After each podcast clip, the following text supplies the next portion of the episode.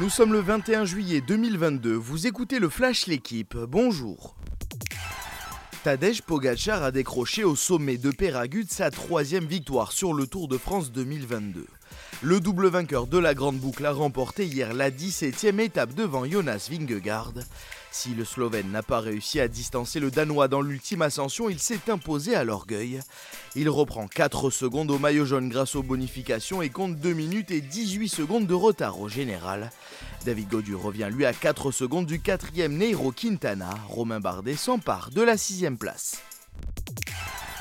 Enzo Lefort a conservé hier au bout du suspense son titre de champion du monde du fleuret. Le Guadeloupéen s'est imposé au Caire d'une touche en finale face à l'Italien Tommaso Marini 15 à 14. À 30 ans, il décroche sa troisième breloque mondiale après le bronze en 2014 et son sacre en 2019. C'est la quatrième médaille pour l'équipe de France, la troisième en or depuis le début de la compétition.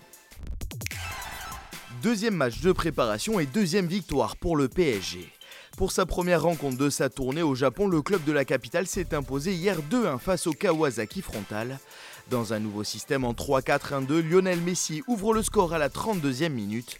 En seconde période, Christophe Galtier passe en 4-3-3 et c'est Arnaud Kalimwendo qui inscrit le deuxième but parisien.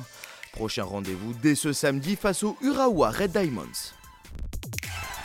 L'équipe de France de volley dispute aujourd'hui son quart de finale de Ligue des Nations. Les Bleus affrontent à 18h le Japon à Bologne en direct sur la chaîne L'équipe. En Italie, les coéquipiers d'Erwin Ngapet visent une troisième couronne dans la compétition. Mais les champions olympiques devront se méfier de Japonais, auteurs de 9 victoires en phase de groupe. Merci d'avoir suivi le Flash l'équipe. Bonne journée.